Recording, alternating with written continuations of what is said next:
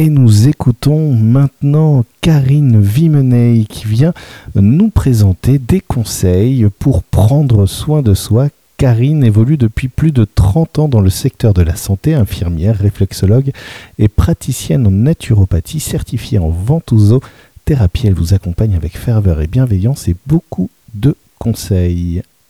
Chères auditrices, chers auditeurs, bonjour. Je m'appelle Karine Vimenet, je suis praticienne en naturopathie et médecine traditionnelle chinoise et j'ai plus particulièrement complété ma formation avec des modules approfondis en réflexologie, ventousothérapie, moxibustion ou encore en fleurs de bac.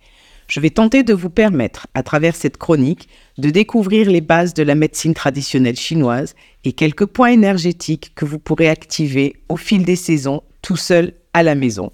La médecine traditionnelle chinoise, ou Zhongle, est, née il y a 3000 ans. Elle regroupe plusieurs disciplines comme la diététique, la pharmacopée, les massages, le qigong, la méditation, l'acupuncture et bien d'autres. L'acupuncture est la même discipline que l'acupression, les ventouses ou la moxibustion, et elles font partie de la discipline de la médecine chinoise. Elle s'adresse à tous, de la conception à la fin de vie. Nous sommes mercredi, alors chers parents, n'hésitez pas à partager cette expérience avec vos enfants. C'est une médecine énergétique qui considère l'homme dans sa totalité, c'est-à-dire sur sa sphère physique, mentale, émotionnelle et spirituelle. Nous sommes, comme tout ce qui nous entoure, un élément du cosmos ou de l'univers, tout comme la lune, les saisons, le climat, etc. La santé repose sur la bonne circulation du chi, ou énergie du corps humain, et la nécessité de vivre en harmonie avec la nature. C'est une approche qui tient compte des interactions continues entre l'intérieur et l'extérieur de notre organisme. Elle envisage la vie dans son mouvement perpétuel.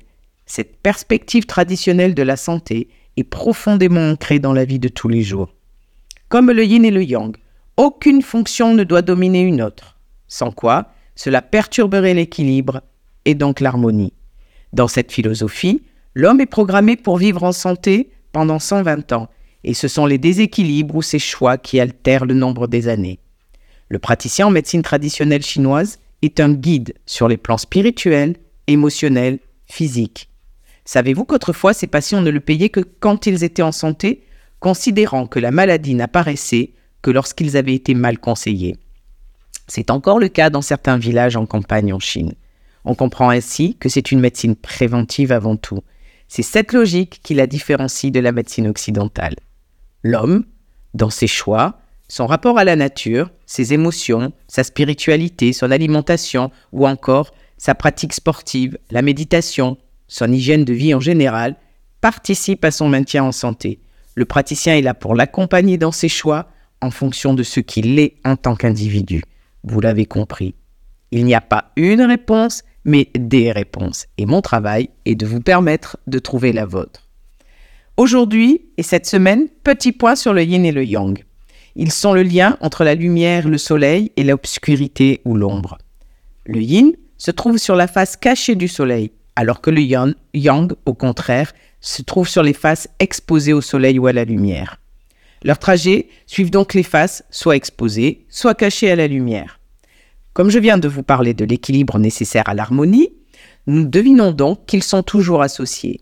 Et oui, à chaque saison, nous avons un méridien yin et un méridien yang. Pour ceux qui pratiquent le yoga, on peut retrouver ces zones yin et yang sur la position chien tête en bas. Ainsi par exemple, l'extérieur du bras ou des jambes est yang, alors que l'intérieur, qui n'est pas en direct avec la lumière, est yin. Il y a d'autres méridiens dans la médecine traditionnelle chinoise pour renforcer l'équilibre ou le qi, mais nous les découvrirons au fil des semaines. Tous ces méridiens sont conducteurs de l'énergie, ou qi, dont je viens de vous parler.